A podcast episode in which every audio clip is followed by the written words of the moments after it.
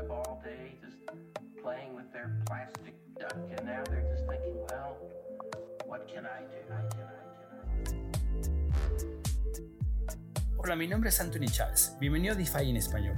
Cada episodio lo he grabado pensando en las personas que se cuestionan la forma en la que funciona el dinero, en las personas que creen que es posible cambiar las reglas del juego para que cualquier persona en el mundo con una wallet e internet pueda acceder a grandes rendimientos de forma universal.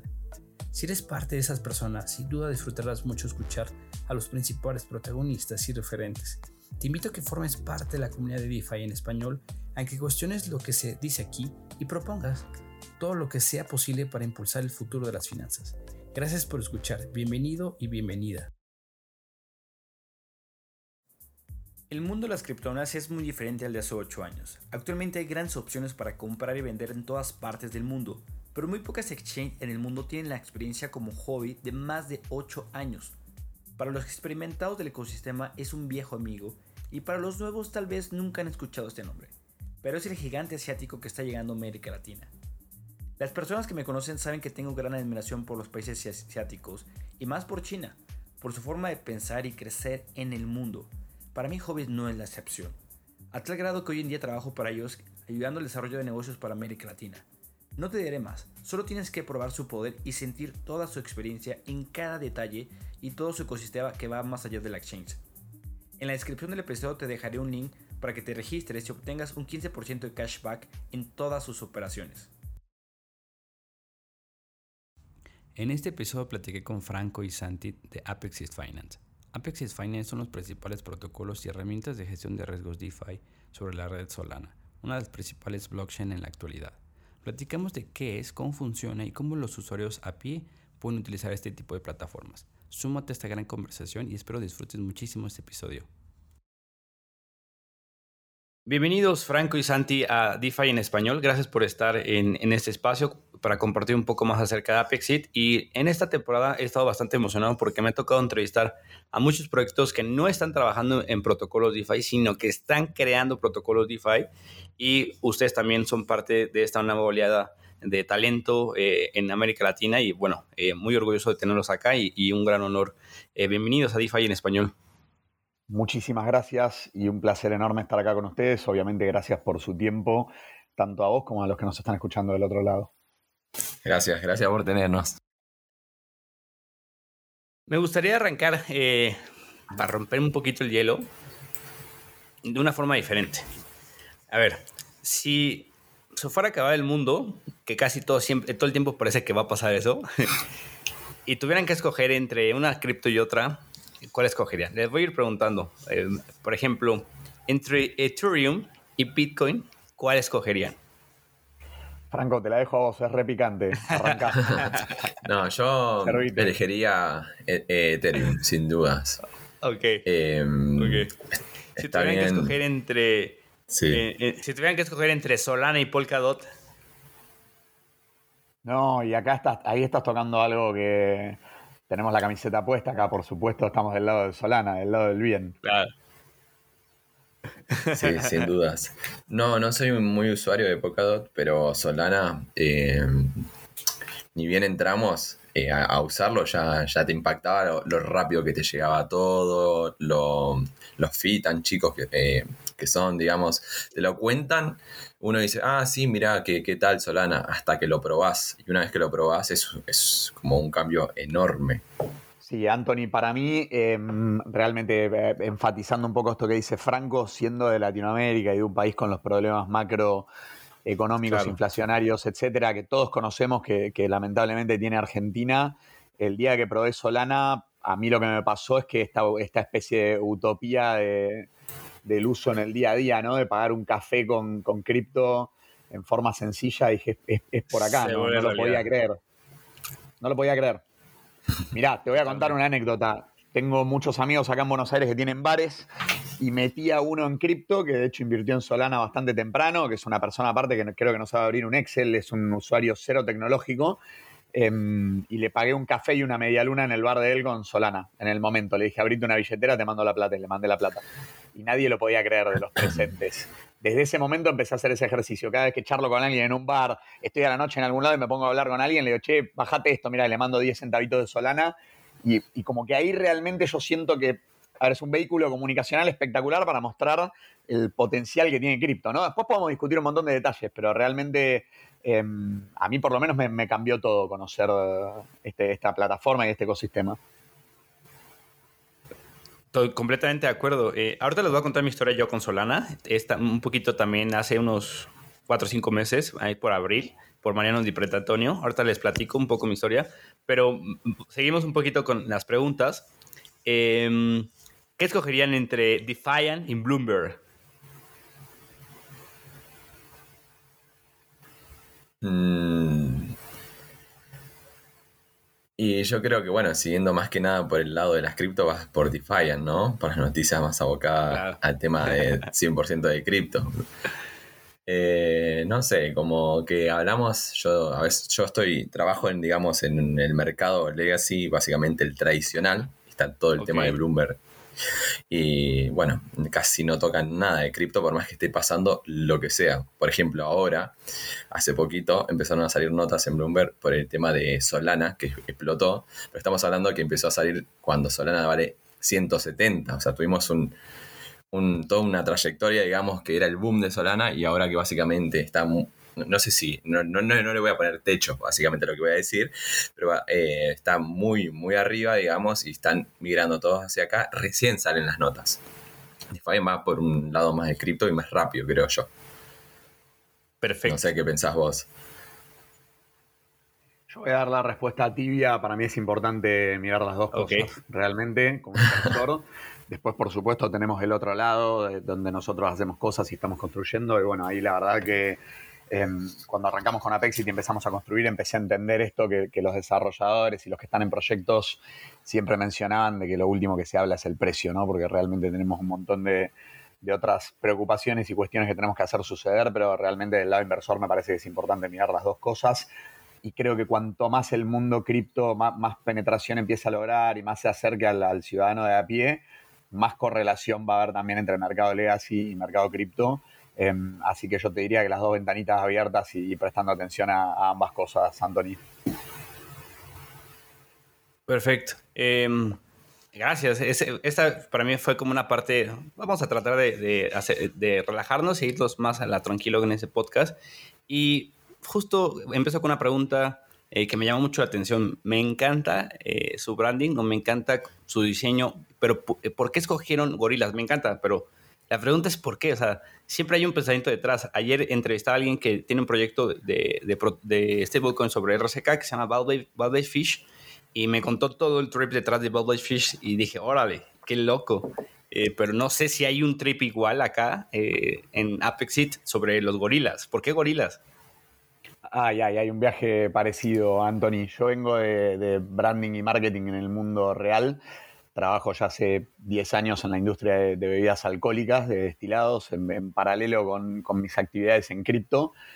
Y un poco lo que me pasó cuando entré al, mundo cripto es que empecé a ver algo del lado del branding que no tiene nada que ver con lo que pasa en, los mercados tradicionales. Que Tenés un chico trillonario con una remera con un unicornio y es todo rosa y brillante y es todo muy raro y muy disruptivo y me empecé a meter en, a mí, a mí, me gusta mucho el marketing del lado de la cultura, ¿no? Entonces me empecé a meter en esto, de, en, esta tribu cripto y su lenguaje y su, su, jerga y su slang, y ahí encontré esto del, del, del, ape, ¿no? Del simio, que básicamente es el que cuando hay un dip o cuando el mercado baja un poquito entra con los dos pies sin pensar demasiado, ¿no?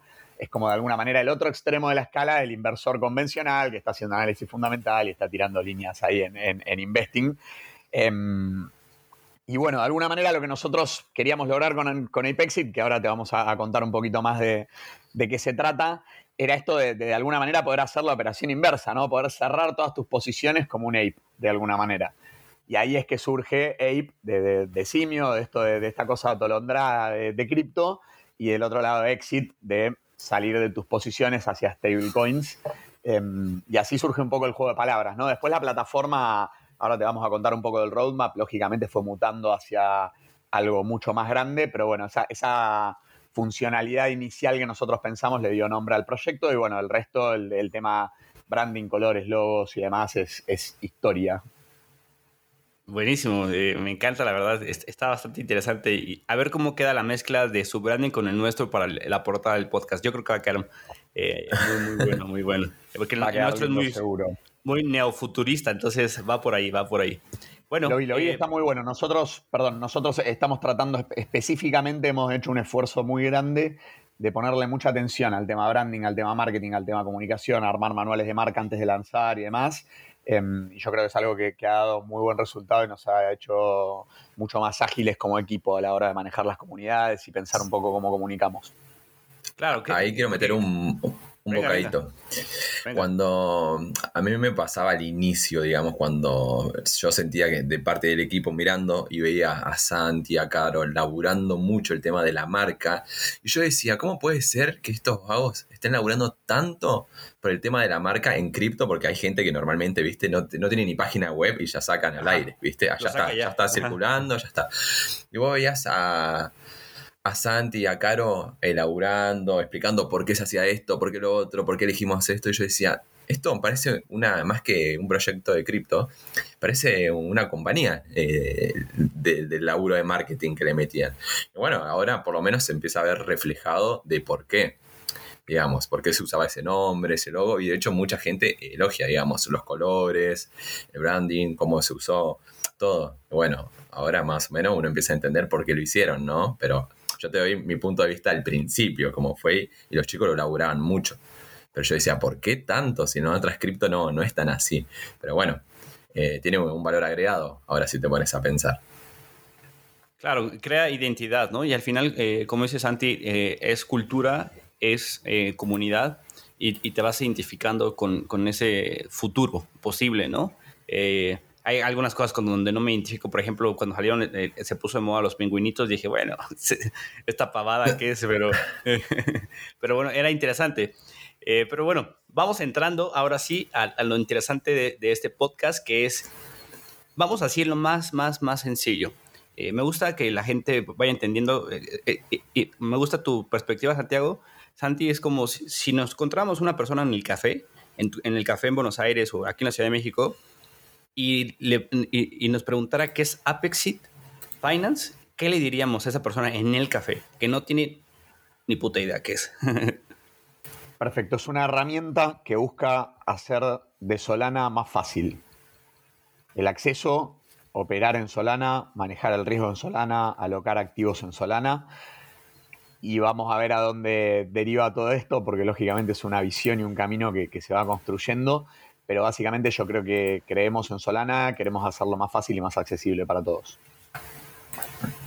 Y si esa misma persona te diría, ok, ya llevo una semana investigando y ya tengo otras herramientas y empecé a navegar porque de ahí escuché eh, Binance Smart Chain, PancakeSwap, empecé a escuchar otras.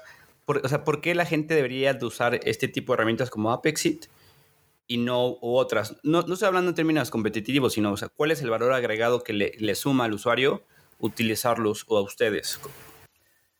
Bueno, creo que fácil, rápido, con una comunidad súper sólida y un equipo fundamentalmente que, escucha, que es algo no menor. Todos los cambios en user interface y user experience que hemos hecho los hicimos escuchando a la comunidad, no fue de ninguna manera un invento nuestro, de hecho habíamos lanzado de determinada manera porque para nosotros estaba bien Em, pero básicamente eso, te diría realmente fácil, rápido y, usable. Cuando, están trabajando todos los días, em, Franco, Santi, ¿cuál es el objetivo? O sea, se paran todos los días eh, con un objetivo, me imagino, claro. La mente es cuando tienen sus dailies o cuando tienen ahí sus, la herramienta que utilicen de ágil o lo como sea. Em, ¿Hacia dónde están mirando? O sea, e, esos KPIs, OKRs o como le quieran llamar, hacia dónde están mirando, cuál es el objetivo, eh, qué es lo que quieren lograr ustedes como equipo, como Apexit, cuál es, eh, la inspiración que están intentando perseguir eh, como, equipo de este protocolo. Bueno, te voy a decir mi lado justo y le paso la palabra a Franquito porque justo los dos manejamos cosas muy diferentes adentro del proyecto. Yo estoy mirando mucho a comunidad, estoy mirando mucho cómo responde la comunidad al branding, estoy mirando mucho qué se puede hacer en términos de, partnerships, pero más desde el lado estratégico, ¿no? De ver a quién nos asociamos eh, para que esto camine a futuro, ¿no? Estamos tratando de no mirar el corto plazo y mirar el largo plazo. Creo que de alguna manera ese es mi principal indicador. Franquito, vos que estás más con desarrollo de negocios y la parte económica, probablemente tengas algo más, más sólido y menos, menos naif para decir, así que te, cedo la palabra. Sí, en el, tanto, más que nada, eh, sería como armar una plataforma totalmente integral donde el usuario no tenga que salir de Apexit.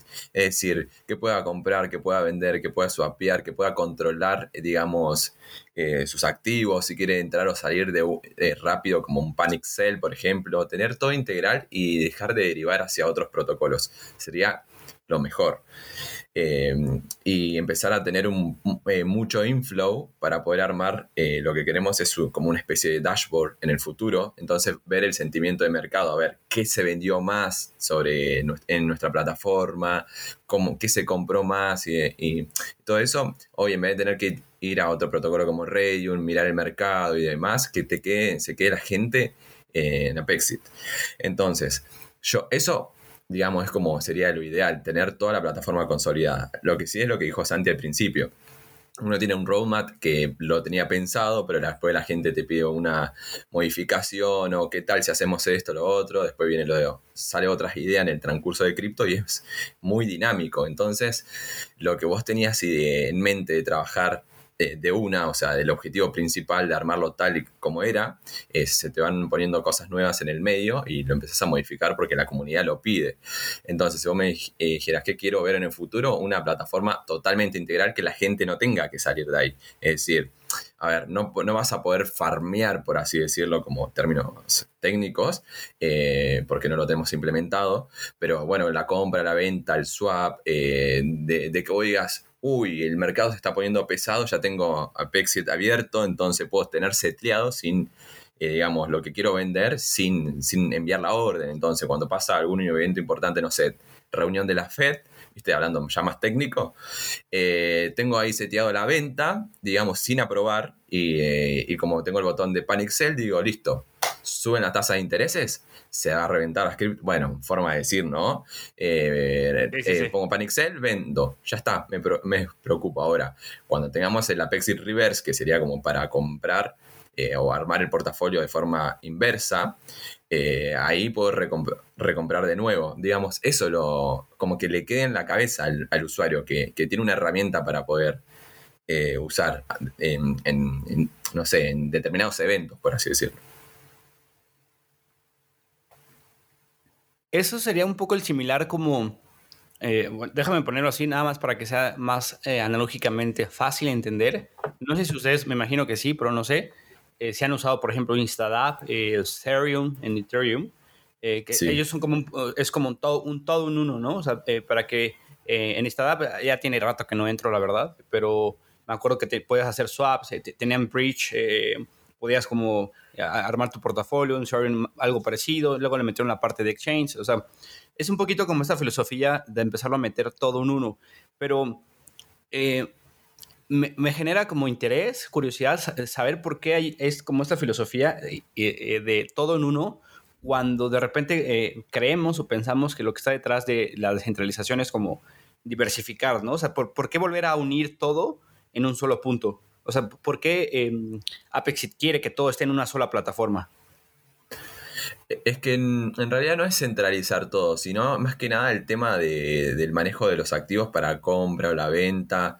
Es más que nada, por eso yo, te decía, Apexit no tiene hoy para poner, por ejemplo, a farmear. Eso va a ser en otro, en otro proyecto, digamos, entonces ahí no lo vas a hacer, digamos, pero enfocarnos en lo nuestro, pero que sea, que tenga todas las herramientas dentro de la operatoria, digamos, para la compra, para la venta, para el swap.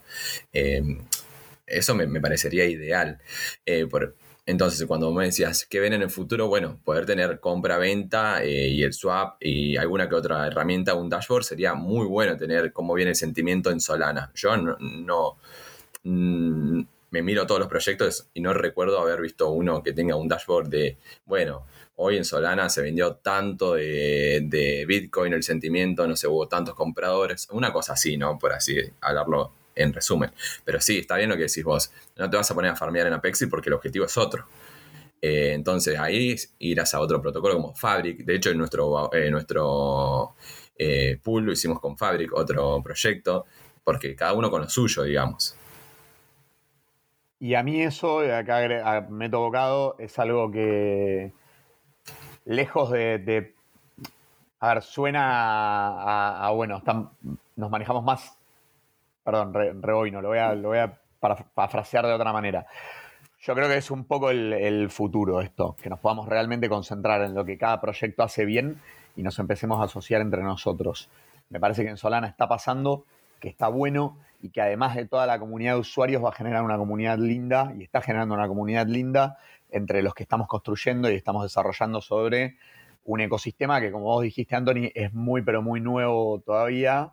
Em, y hay un montón por hacer, ¿no? Así que creo que el desafío está, está en eso, en realmente concentrarse en lo que uno hace bien, asociarse con, proyectos que, tengan una visión similar y tirar todos para el mismo lado. Totalmente de acuerdo. Eh, ahorita me gustaría entrar a la parte de composabilidad, que se repite esa palabra que, que, es cero sexy, pero que en todo el tiempo en Ethereum se repite por el, el tema de conexión de protocolos y que me, genera mucho interés porque creo que en Solana eh, apenas están haciendo esa composabilidad. Pero ahorita vamos a ese punto para no perder al, a quien nos esté escuchando, para terminar de desglosar la parte de la plataforma.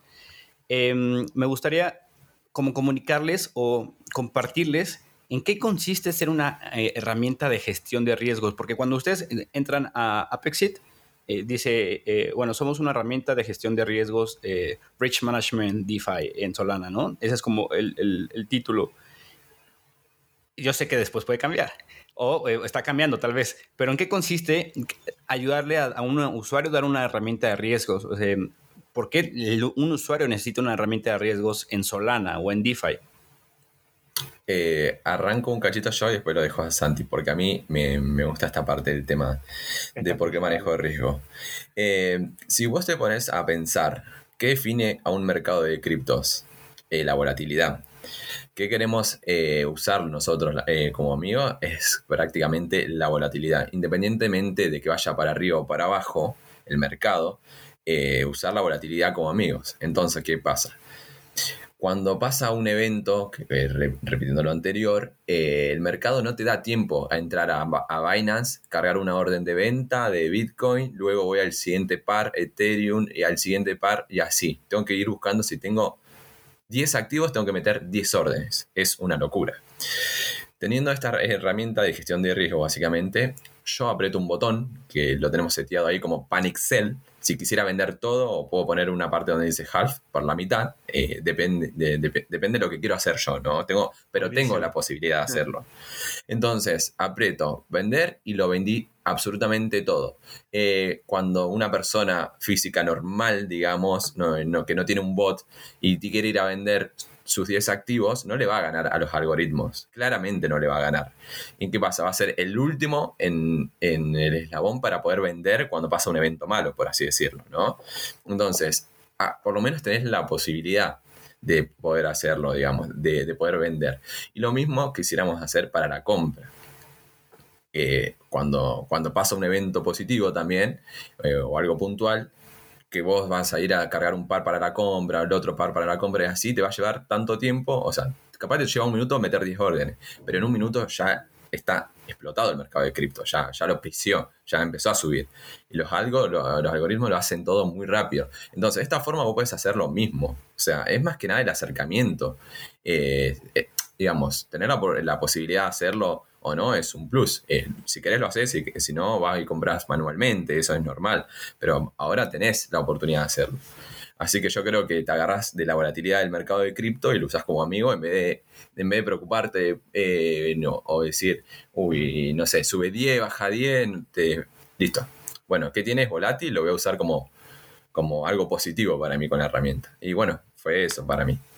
Así que no sé si Santi quiere agregar algo más. No, no, nada más que está, perfecto lo que vos decías, poniéndolo un poquito en números, vos en Apexit podés cerrar 15 activos que vos tengas en, una Phantom o en una Solid con cuatro clics.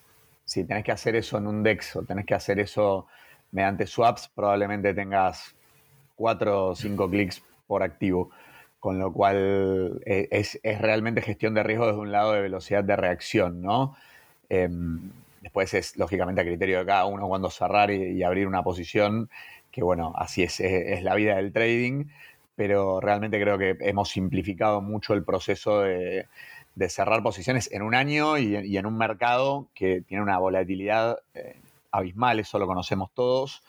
Así que, bueno, para ponerlo un poco en números, yo creo que ese es el, panorama y la solución que le hemos dado al mercado. Y algo puntual, antes de finalizar esto, que, mm, que es un. Vos vas a usar una orden limit para la, para la venta, perdón, cuando quisieras cerrar tu portafolio. Entonces, no es que vas a, vender en, en Apexit y le das a Market Sell y vendes el activo a, a lo que te toque es una orden limit.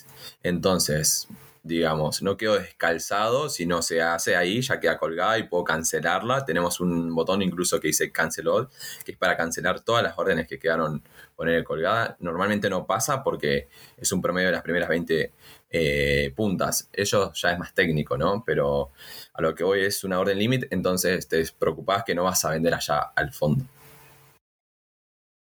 Me gustaría ahora empezar eh, un poco la parte de la plataforma, lo que está alrededor, eh, un poquito meternos a la parte de la red de Solana, un poquito la parte de composabilidad. Sé que usaron Serium, o que lo que está detrás también es un poco Serium. Eh, están ocupando activos como USDC. me gustaría entrar un poquito a esa parte. ok, entonces en, en esa parte, ¿cuáles son los principales desafíos de empezar a construir sobre Solana? Eh, primera, ¿por qué empezaron a construir sobre Solana Apexit y no sobre otra red? ¿Y cuáles fueron los principales desafíos? Dale, en el tema de por qué uno elegiría la red Solana o por qué elegimos la red Solana es que básicamente las órdenes se envían al segundo. Si, por ejemplo, si yo quisiera vender 15 activos eh, y tener Epexit en Ethereum y manda la red está colapsada, el fee de la transacción es carísimo porque está todo saturado en un, en un día, por el que necesito usar eh, Epexit. Eh, y me queda, incluso si tengo que anular una orden porque me, quedo, me hubiese quedado colgada, tendría que pagar una fortuna en fee. En Solana, cada orden que vas a, meter eh, o te vas a cargar, vas a pagar un 0,0005 Solana, creo que es casi nulo el fee. Y, se, y la orden, si vos la, cuando lo envías, se hace al segundo. Entonces, esto lo puedes chequear incluso cargando una orden en un, en un DEX. Cuando vos cargas una orden, te figura el segundo que ya está cargada ahí y, y el fee que vos pagaste es casi nulo. Entonces, en otra en otra red no se podría usar porque son un poquito más lerdas y, caras también, ¿no? no te conviene venderlo. Em, y más si no se te hace la operación. Entonces, por eso Solana.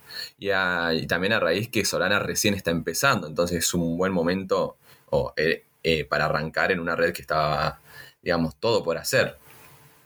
Entonces, bueno, no me acuerdo qué otras preguntas más eran.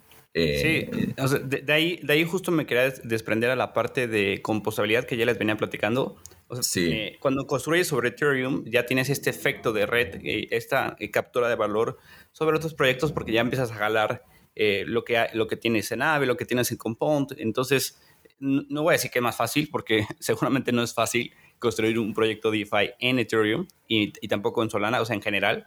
Pero resulta un poco más aprovechoso eh, ocupar el, camino que ya recorrieron más startups eh, con, tokens, con inversiones, con etcétera.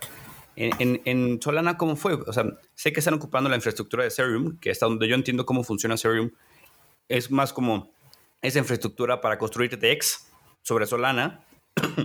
Dicho que es, la, forma en la que eh, cuando ustedes le, dan en, en Apexit, eh, eh, los manda ahí y también cuando quieres intercambiar te manda radio, ¿no? O sea, ustedes están ocupando esa parte de composabilidad de Solana eh, dentro de su plataforma, que, es justo algo que les quería decir cuando les dije, bueno, todo en uno, o sea, no es como que estuvieran haciendo todo ustedes, sino también están ocupando la infraestructura de otros como Radium, como Soerium.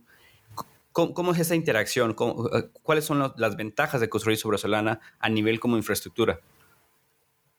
Em, básicamente, Serum es el corazón, por así decirlo, de Solana. Em, eh, básicamente tenés los market oficial ahí, donde uno puede operar. Y si estás en su plataforma, en sus market, o sea, si tenés un market oficial, te, va, te vas a figurar en absolutamente todos lados. Em, entonces, lo, que se hizo es usar, digamos, el market oficial de, de los proyectos que tengan par contra USDC y que tengan volumen, porque para poder estar listado en, bueno, yo le digo Serum, voy a pronunciar de otra forma, para estar listado en, en Serum, tenés que tener bastante bastante volumen y, ya un market oficial tenés que hacer, eh, tenés como que pedir el listing. Em, una vez que estás ahí, normalmente ya esos, esos, em, esos pares ya tienen mucho volumen. Entonces, eh, Apexi lo que hace es usar eh, Serum usar la, la, información, la data de, ellos, y cuando vos querés vender, el order book o, que utiliza es el de ellos, no es que se construye algo eh, totalmente aislado. Ahí básicamente es todo eh, integración de otro proyecto. Lo mismo, por ejemplo, si querés usar el swap desde la página, eh, usás el, el, de Redium, eh, todo, todo te va facilitando, tal cual lo decís como en la red de Ethereum, está empezando a pasar en Solana, porque en Solana no está todo desarrollado, sino como a veces te pasa que, uy, necesitamos, eh, bueno, necesitamos hacer el pool de liquidez en em, de Apexit. Bueno, necesitamos tal, tal, tal. Bueno, vamos a ver qué proyecto hay. Bueno, está Radium que te hace un permissionless, es decir, puedes crear un pool ya. Pero ¿qué pasa? No puedes pagar en rewards de, tu token. Solamente lo que genera es el fee. ¿Viste? Cuando alguien swapea a, Ape contra, no sé, USDC, paga el fee y va a los que proveen liquidez. Pero ¿qué pasa? Tenés un impermanent loss ahí. Entonces, bueno, eh, fuimos con Fabric y nos dijeron, listo, hacemos su pool de liquidez, ah, chupamos los datos de Serum, eh, de, perdón, de Radium y podemos, lo implementamos para que puedan pagar rewards en eh, en Ape, básicamente. Entonces, de esa forma, al quedar liquidez, también eh, no lo matás con el impermanent loss. Entonces, todo, todo es una integración, básicamente, lo que te estoy comentando. Eh, viene uno tras otro, uno tras otro. Y, sirve, porque un proyecto no puede hacer todo, es imposible. Entonces, entra un usuario, imaginémonos, esa misma persona del café. Entra el usuario, se, ahorita creo que solamente están en web, ¿no? En la plataforma. Sí. O, ok, entran en la plataforma, en, el navegador que quieran. Bueno, eh, pues principalmente tienen que tener una conexión con alguna wallet eh, de Solana, ¿no? Me imagino que Phantom o cualquier otra, ¿no?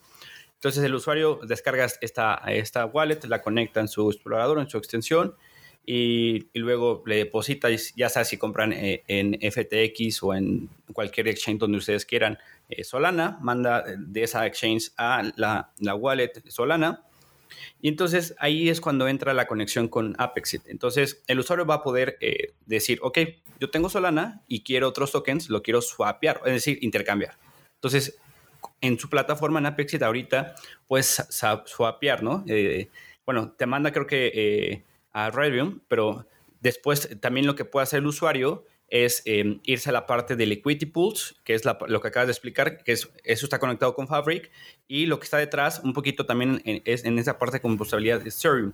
Entonces, el usuario está ocupando estos protocolos de una forma donde a lo mejor puede que ni siquiera sepa qué es, pero lo está haciendo para, para intercambiar, para, para, vender. Y entonces, a lo mejor en algún futuro ¿Qué, ¿qué, es lo que va a lograr? O sea, ¿cuál es su visión que tienen, por ejemplo, de aquí a un año? Eh, hace un año estábamos en el verano DeFi y, todo explotó como palomitas. Eh, o sea, fue en un año pasaron cosas muy locas. El siguiente año, ¿cómo, ¿cómo, ven esa experiencia del usuario? ¿Qué va a poder hacer? O sea, imagínense que está esa misma persona en el café. Bueno, imaginémonos otra porque tienen que ser newbie también. Entonces, eh, vuelve a entrar a Apexit y ¿qué va a poder hacer en la interfaz gráfica? De acá a un año. A ver, Santi, ¿qué se te ocurre a vos? Qué pregunta. De acá, a un año. De acá a un año nosotros queremos desarrollar y profundizar este concepto de one tap, de, salir de, por ejemplo, este concepto hablábamos de salir de las posiciones con un clic, ¿no? Con one tap. Queremos realmente simplificar Solana mediante este, este concepto de one tap. Con lo cual, ¿qué pueden esperar los usuarios para dentro de un año en Apexit? Bueno, una puerta de entrada y de salida, ¿por qué no? muchísimo más sencilla de lo que tenemos hoy en Solana. ¿Cómo se va a ver eso en un año? Bueno, es una muy buena pregunta. Como te comentábamos antes, trabajamos mucho con partnerships con otros proyectos, con lo cual va a depender un montón también de cómo se desarrolle el ecosistema, de qué empiece a pasar alrededor y sobre todo de lo que demanden los usuarios, ¿no? Que es donde nosotros tratamos de poner el foco a la hora de construir. Pero básicamente un one tap, one stop shop sería una buena definición conceptual de lo que se puede esperar en un año de, de Apexit. Ok, One Tap. Me, me gusta ese concepto. Ok, entonces esta idea está diseñada para que en un clic la gente pueda hacer muchas cosas y ocupar todo el poder de Solana. Y ahora me gustaría entrar a, pues, las preguntas que son inherentes o más bien parte, eh, tendrían que ser parte de, esta, de este podcast, pues por todo el FOMO de Solana eh, y hablar de Solana justamente. ¿Ustedes creen que eh, Solana es FOMO o realmente es una realidad? O sea, realmente es una realidad. Bueno, ¿es una realidad o es FOMO? Bueno, depende. Eh, digamos, no quiero hablar del tema de precio puntualmente, pero la realidad es que, en sí la tecnología es espectacular. Es, yo te puedo enviar algo en, la red de Solana y antes, no sé, levanto la tasa, antes que la apoye, ya te llegó. Eh, las transacciones se hacen en menos de un segundo, literal un segundo y las comisiones son muy, pero muy bajas. Eh, digamos, eh, yo creo que es lo que decía Santi. Vos vas, pagás un café eh, y que te sale un dólar y con Solana te va a salir un dólar 0,00005 centavos y le va a llegar al segundo a la cajera o al cajero que esté en ese momento. Entonces, como que podés hacer uso de la tecnología si yo lo tuviera que hacer por la red de Ethereum, eh, me podría salir un poco más y me podría tardar un poco más también. Eh, entonces, si está saturado o no, bueno, es preferible usar Solana. Para mí, desde mi punto de vista, ¿no? Eh, que hay un montón para, para hacerse, sin dudas. que no puedas, no haya una wallet para, básicamente, para el celular. Creo que está solamente Coin 98, si no me equivoco pero no sé si, está, no sé si la funcionalidad es a pleno. Pero bueno, hoy si quiero pagar tengo que hablar, abrir el navegador, girar y demás, y me, se tarda un poquito, pero hay todo para construir, sin dudas, pero que si uno me dice está caro, está barato o hay FOMO, bueno, Dogecoin valía un poco más que Solana, hace no mucho, si no me equivoco, y, la realidad es que la usabilidad, ¿cuál era? Entonces, hay que ver que para uno cuál es que esté caro, si, si, hay algo que se puede hacer, se puede elaborar, yo siempre digo, para mí Serum, sin duda, eh, ojalá en un futuro pueda reemplazar, no sé, o, realizar lo mismo que el NAS. Concentrar mucho volumen, tokenizar acciones y operar 24/7 en el DEX, porque la realidad es que puede pasar hoy. ¿Qué lo impediría? Eh, ¿Qué lo, impediría que opere Alibaba en, en en por ejemplo. Si va a haber puntas, operar rápido, eh, hay orden límite, eh, hay liquidez para todo, está entrando mucha gente. Eh, ¿Por qué no? ¿Por qué no llevar al Nasdaq, por ejemplo, al cero? Eso es total una irrealidad lo que estoy diciendo, pero ¿puede pasar? Claro. No sé, capaz hoy lo decimos que no, pero después pasa. Entonces, imagínate poder operar, no sé, Alibaba el domingo a las 5 de la tarde porque pasó una noticia grande y no tengo que esperar el mercado a las eh, 10 y media, bueno, en Argentina que abre el mercado de Estados Unidos para poder operar algo de... bueno, hoy se puede operar en FTX y demás, pero a lo que voy en Serum se podría hacer tranquilamente todo eso. Entonces, Solana hay mucho para hacer, sin duda. Y también eh, que se pueda hacer, no lo veo ilógico. Santi, ¿quieres agregar algo? No, adhiero 100%, creo que las posibilidades son ilimitadas y bueno, lo hablamos siempre también con, los chicos del equipo.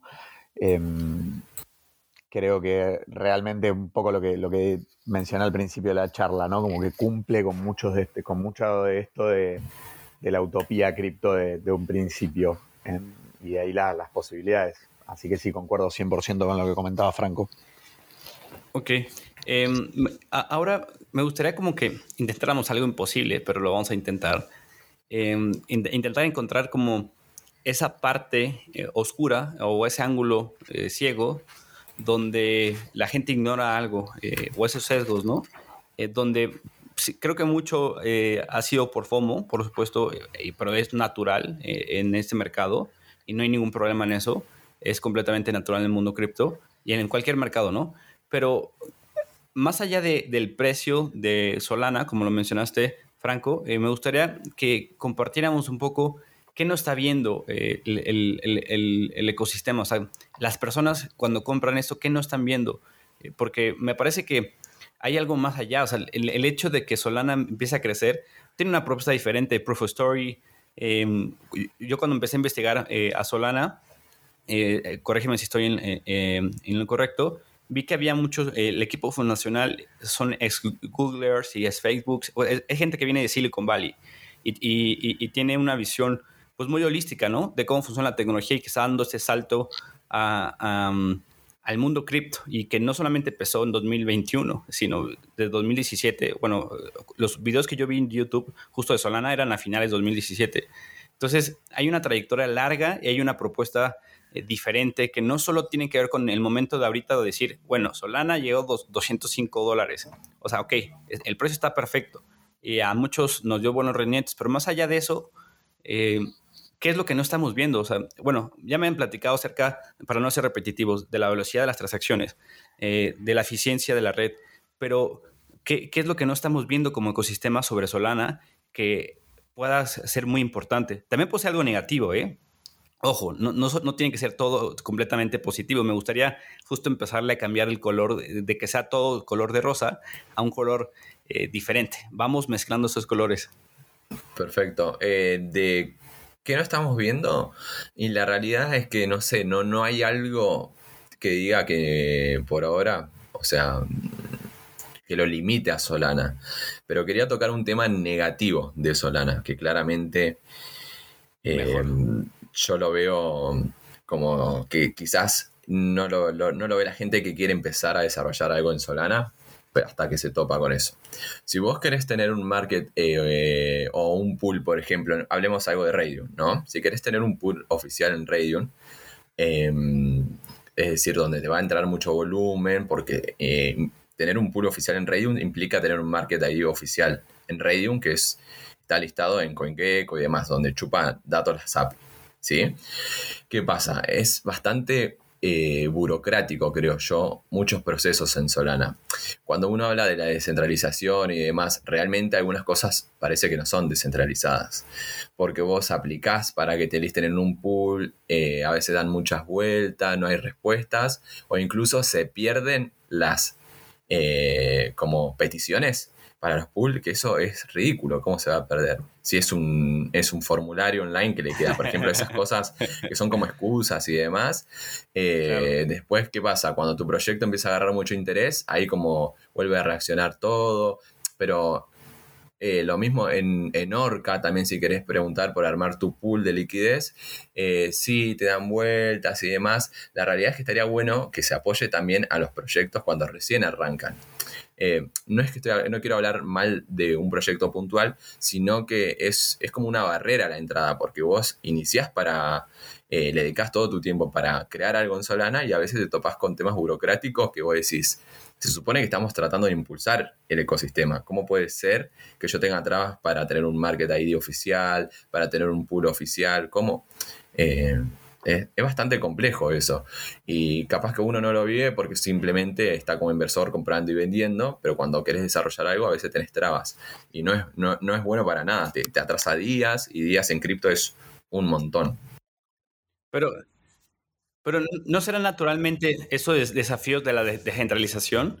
Eh, porque al hecho, el hecho de que todo sea open source y todo sea completamente abierto y descentralizado, hace que cualquier persona ahorita seguramente, a ver, eh, supongamos que unos chavos de 15 años en una secundaria en alguna parte del mundo están creando un proyecto sobre Solana. Esas son las ventajas de la descentralización y las barreras bajas del open source, porque todo el mundo está creando. Entonces, de repente, ese es el desafío, ¿no? Eh, está tan descentralizado y tan fácil de crear que, que, que cómo, cómo, es posible, cómo, cómo ahora le haces para crecer, ¿no? Eh, hay una frase que me gusta mucho que dicen que la liquidez es la nueva banda ancha eh, necesita todo el mundo volumen y liquidez para empezar a crecer, ¿no? no basta solamente con que, con que sea posible crear un proyecto sobre Solana, sino que necesitas de estos protocolos como Radeon, como eh, Fabric, eh, los que acabas de explicar, justamente para tener liquidez y que tenga sentido lo que estás haciendo, que, que es un poquito como em, este desafío inherente de crear algo de finanzas, ¿no? Necesitas eh, que la gente lo utilice para que la gente confíe, haya transacciones, haya volumen, haya liquidez y tenga un valor y tenga una funcionalidad. Pero eso es un poquito, yo siento que el desafío, no solamente en Solana, ¿no? sino en, cualquier eh, red descentralizada, como todo mundo puede crear y como las barreras son muy bajas, pues seguramente ahorita hay alguien en un proyecto de escuela o en, una universidad de Harvard o MIT creando algo súper revolucionario, pero que, que, que, esos desafíos pues, se convierten en contra pues, nuestra porque pues, la gente que tiene buen marketing, o sea, por ejemplo, no hablemos, eh, pongamos por ejemplo, Tron, eh, el, Justin Sun es un, es un crack del, del, del grow hacking. Eh, quién sabe qué tiene sobre, su red, pero el marketing hace que funcione muy bien Cardano. Entonces, es un poquito ese, ese desafío. Em, y ustedes creo que lo, han estado sopesando un poco de esta forma, ¿no? Y para ir cerrando un poquito la parte Solana, y ahorita me voy a meter la parte de, de, DeFi en general, eh, de, una forma personal, ¿cómo, ¿cuáles han sido los desafíos de construirlo desde Argentina? Eh, empezaba diciendo que es algo que me da mucho orgullo, pero no es lo mismo construir en Berlín, donde están muchos de los equipos de desarrollo de Ethereum en alguna parte del mundo, a Argentina y en Solana.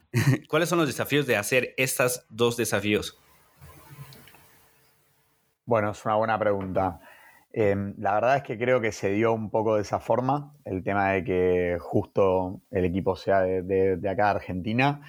Em, la verdad que los desafíos son de, van desde temas de, usos horarios hasta cuestiones como las que mencionás vos de, que todo ¿no? está, pasando quizás en otras latitudes, em, pasando por situaciones como que quizás inversores te mencionen Em, sutilmente que, bueno, que si en algún momento vamos a crear una fundación o alguna entidad legal, y bueno, fíjense, ¿no? Quizás no conviene hacerlo en Latinoamérica, ¿no? Como una especie de, uno de, fondo lee una, una connotación de, cierta desconfianza. Em, irónicamente, Anthony es el, yo creo que es el continente que, donde más rápido puede acelerar la, adopción de, de cripto y donde realmente es necesaria la, descentralización, es necesario que, la gente pueda aprender a usar herramientas de, DeFi por su propia cuenta. Eh, son realmente países muy complejos, con un montón de complejidades. Vos sos latinoamericano también y lo sabés. Así que bueno, creo que por un lado tenés esos desafíos y por otro lado una oportunidad enorme, ¿no? De poder empezar a levantar esta bandera y nosotros estamos tratando de, de apalancar mucho en la comunidad latinoamericana también y creo que estamos haciendo un buen trabajo. Me parece que la oportunidad es muy, pero muy grande, así que desafíos va a haber un montón, pero vale la pena enfrentarlos. Hay algo que quiero agregar ahí eh, puntualmente, es que normalmente siempre el tutorial de cómo usar Solana, cómo usar cualquier red o cómo hacer X cosa en el mundo cripto está 100% en inglés. Y no significa que en Latinoamérica seamos todo bilingüe, de hecho yo personalmente me cuesta muchas palabras o algo puntual en inglés. Eh, pero bueno, nosotros también hemos tomado, hemos tomado el laburo de hacer algunos tutoriales en inglés y otros en español. Te lleva el doble de tiempo y todo demás, pero bueno, lo ideal es impulsar la comunidad. Pero sí es como el doble de tiempo. Si te fijas en otros proyectos, a veces te tiran simplemente cómo hacer esto en inglés y si no lo sabes, lo siento. Entonces, bueno, también en Latinoamérica uno quiere incluir a la gente de Latinoamérica. Somos un proyecto de, acá y los tutoriales también los hemos hecho en, español. De hecho, en Discord tenemos cómo comprar APE, cómo swapear y demás en inglés, pero también hemos hecho un tutorial enorme. En español está todo anclado, digamos, y la gente lo puede ver para el idioma. Tenemos, eh, por ejemplo, el chat de Telegram en inglés, pero muchas preguntas en español y le tratamos de responder en español lo poquito o lo seguimos por directo, digamos por privado, mejor dicho, eh, para ayudarlos. Eh, la realidad es esa también. Eh, ser un proyecto latino tenés que meterle dos lenguajes y el doble de tiempo. Quizás suena tonto lo que digo, pero es, es tiempo que te lleva. No, y, y también por otro lado los entiendo como a nivel proyecto de donde están los billions es en el idioma inglés, donde están los, pesos es en el idioma español. O sea, como proyecto yo también entiendo que en una perspectiva de quiero recibir inversión necesitas que todo esté en inglés y hablarlo en público en inglés. lo entiendo por otra parte, pero también en ese sentido es como, pues en español está nuestro público y en español necesitan eh, usar una herramienta. Y, creo que existe esta dicotomía entre español e inglés y justo por eso surge DeFi en español, eh, para que, pues bueno, estaba DeFi, estaba Bangless, eh, dos podcasts que me encantan y que consumo todos los días, pero que decía, la gente en, América Latina no está consumiendo este, este contenido en español en DeFi y por eso surge DeFi en español. Y ahora justo me gustaría que entráramos una parte ya más personal como de DeFi eh, de cada uno de ustedes. Eh, ¿Tienen alguna frase que les guste más de DeFi? Yo les mencionaba previamente como el, el, el, la liquidez la nueva banda ancha. No sé si alguno de ustedes tenga una frase que les guste mucho, que, crean que representa eh, algo importante. Nos quedamos los dos en silencio, ¿no? sí, yo. Creo que, frase armada con, gancho comercial, así como la que tiraste vos. Em, no, la verdad que no. Y somos argentinos, así que es muy fuerte la tendencia a mentirte e improvisar alguna cosa inventada en el momento, pero no voy a contener mi ADN y no lo voy a hacer. No, no, sí, no, no tengo una frase puntual, pero bueno, la realidad es que la que tiraste vos es muy buena porque la liquidez lo hace todo. De hecho, yo justo antes, cuando lo habías mencionado, de la liquidez de la nueva banda hacha, digamos, es, es que cuando pudimos armar el pool de liquidez, el token subió como 200% porque la gente no sabía usar el DEX, pero sí sabe swapear, que es lo más básico. Entonces, ¿qué pasa? Empezó a entrar liquidez y explotó el token porque, por, o sea, se podía comprar muy sencillo. Entonces, bueno, tu frase es buenísima. Tal cual, se armó el pool, se eh, empezaron a meter todos y hubo liquidez y la gente pudo comprar sin duda. No, no, no tengo una frase puntual, pero bueno, te voy, a robar la tuya. Totalmente. No, yo la robé, entonces eh, es suya, de la comunidad. Eh, ¿De, qué se arrepienten en DeFi? Em, no solamente el precio en general, eh, ¿hay, algo que se arrepienten ustedes eh, de, que no hicieron o de que hicieron en este mundo de finanzas descentralizadas?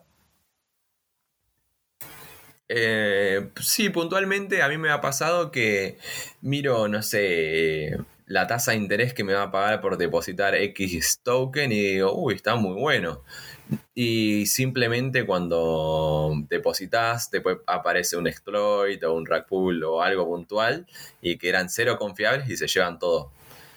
Creo que a más de uno le debe haber pasado eso, es re normal, ¿no? Eh, pones un poquito porque la tasa de interés que te pagan es descomunal y, te suena raro, no dormís tranquilo y demás. Entonces, a veces, ¿de qué me arrepiento? De poner, de haber puesto plata en algunos proyectos que no sonaban confiables, pero pero la tasa era muy alta.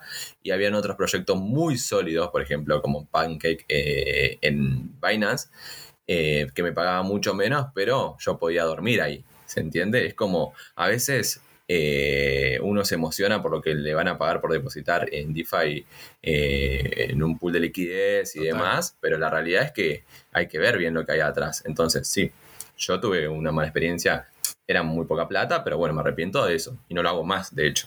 O sea, ahora busco algo mucho más sólido, me pagará menos, pero no me importa, eh, se duerme tranquilo. A ver, no al 100% porque es cripto, algo puede pasar, ¿no? Pero bueno, estás mucho más tranquilo que ponerlo en otro que te paga una locura y arrancó ayer, ponele. No, está auditado o una, una que otra cosa. Yo me arrepiento de esas cosas, poner en DeFi.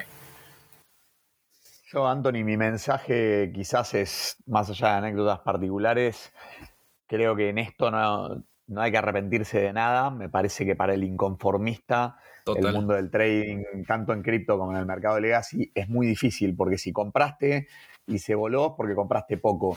Si no compraste y se voló, es porque estás mirando de afuera. Y si compraste y bajó, es porque te fue mal. Entonces es muy fácil encontrar, es muy fácil mirar el vaso medio vacío. La verdad es que yo creo que hay que tratar de verle el lado bueno a todo. Como Franco dice, son cosas nuevas, son cosas que pueden fallar y de todo se aprende y yo creo que ese es el jugo que hoy le tenemos que sacar. A nosotros que estamos adentro creo que nos cuesta mucho darnos cuenta de que esto realmente está en pañales y que nosotros estamos con los dos pies adentro desde el principio. Así que un poco el mensaje, lo que yo trato de esto es más fácil decirlo que hacerlo, ¿no? Pero es no preocuparse y no hacerse mala sangre. Em, porque bueno, hay que, si mirás el vaso medio lleno, realmente es un vaso enormemente lleno y, estamos todos aprendiendo un montón y, creo que entre todos construyendo algo espectacular. No, en, definitiva, el, como yo les platicar, yo entré en abril en Solana eh, y vendí hace como, como un mes antes de que explotara eh, por completo y yo estaba así como, no, no, no, eh, ¿qué, hice? pero, pero al, fin, mira, al, final lo que dice Santi, es súper importante, ¿no? al final, a ver, perdón por las palabras, eh, me lo estoy diciendo a mí, a ver, cabrón, o sea, obtuviste beneficios y aparte eh, estás en, proyectos y estás participando en cosas muy emocionantes, como que dejas de ver e, esa parte donde, güey, estás, estás formando parte de un movimiento muy chingón, los puse en palabras muy mexicanas, discúlpeme. Eh, y, no, está perfecto. como que no, no, solo veas ese punto, ¿no? O sea, no solo veas ese punto de vendiste y, y, te, te, perdiste el, el, el, la explosión cámbrica. Eh, eh, o sea, hay más cosas, te está dando más cosas este ecosistema. O sea, no, no solamente intentes ver eso. Me encantó completamente, Santi, lo que dices de no hay que arrepentirse de nada, porque de entrada estamos eh, surfeando la ola, ¿no? O sea, estamos adentro. Es, es, es, como el hecho de que estén aquí en sábado, yo, eh, estamos grabando, la gente que nos está escuchando en sábado en la mañana, eh, es, yo creo que para ustedes no fue ningún problema ni para mí, porque sabemos que estamos como en esta era como si, si estuviera construyendo el Internet y no se va a volver a repetir. Entonces, eh, es emocionantísimo, bueno, al menos para mí, eh, decir, bueno, eh, es, esta parte es la que te está dando valor en tu vida, ¿no? Y estoy súper de acuerdo, qué bueno que lo mencionaste, Santi. Pero veamos ahora otra parte que mm, no sea tan positiva o más bien que ustedes crean que no sea así, para ir cerrando este episodio. ¿Qué ideas no respaldan en DeFi? O sea, no todo es color de rosa. ¿Qué cosas no respaldan y qué cosas no apoyan en DeFi? Qué pregunta. Franco, yo las difíciles te las tiro a vos, ¿viste? Sí, sí, sí. Eh, estoy, para, ser político ya. Pero es que no sé si no respaldo algo, porque la realidad es que uno tiene la opción para hacerlo, ¿no? Hay cosas puntuales como la que yo decía antes de, poner tu plata a laburar en X lugar o en otro, pero al fin y al cabo es tu decisión. Entonces, eh, digamos, es, tenés la libre competencia de 25.000 proyectos que te ofrecen algo, que puedes hacer una cosa o la otra. Está en vos, digamos, en usar uno o usar el otro. Yo no sé si no respaldo. A mí me parece DeFi, me parece espectacular. Eh, o sea, como que quisiera verle algo negativo, pero solamente le veo, digamos, como a las estafas y demás, pero nada, no, no se me ocurre otra cosa puntual negativa. Sí, perdón, que quiero, quiero aclarar, ¿no? No son exclusivas ni de cripto ni de DeFi las estafas. En el mundo real exactamente. hay estafas por todos los wines y Ponzi era un señor que no existían las computadoras cuando armó su famoso esquema. Así que no creo que sea algo que tengamos, por lo que tengamos que señalar a cripto. Digo, pufos hay en todos lados, gente malintencionada que, que no suma, sino que resta, hay en todos lados. Sí, por eso, no, no, hay, no hay algo puntual como que yo diga, che, mira, eso me parece muy negativo. Eh, no, la realidad es que honestamente no, yo no lo tengo, así que no, no podría inventarte algo. Y de, hecho, mientras lo preguntabas, se me viene a la mente que, que lo mágico del ecosistema es que no necesitan ni que estén respaldadas por Franco, ni por Santi, ni por Anthony. O sea, no necesitan que, nosotros lo respaldemos. Eh, puede haber cosas que ni siquiera estamos que ni siquiera sepamos que existen y que, que avanzan. E, e, eso me pareció interesante mientras lo preguntaba. Era como, pues en realidad no necesitan mi respaldo, ¿no?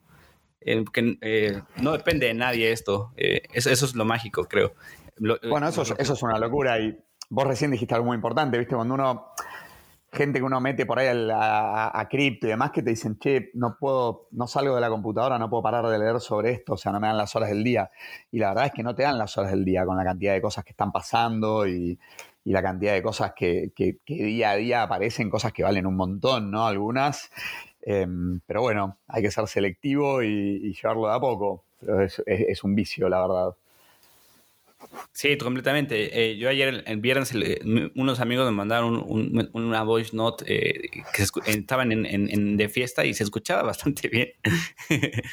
Pero dije, bueno, eh, mañana tengo un podcast y además me empecé a clavar con otros proyectos de Solana, porque Solana lo dejé de estudiar hace como tres meses y dije, bueno, tengo que regresar. Eh, y, no es como que eh, dejé el mundo cripto, o sea, eh, sigo más que metido en el mundo cripto de hace tres meses, pero no me dio tiempo de volver a entrar a, Solana. Entonces, estoy súper de acuerdo contigo, Santi.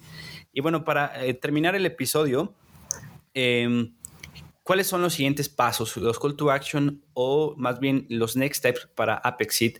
Para la gente que nos está escuchando en este episodio, ¿qué es lo que ustedes eh, le, pueden ofrecer? ¿Eventos, eh, lanzamientos? Eh, en las siguientes semanas del, mes de septiembre y octubre, ¿a qué los podemos invitar a la audiencia? Bueno, la verdad, a estar atentos pero muy atentos a las redes y a lo que pasa en las comunidades. Los invitamos a sumarse al Telegram, al Discord.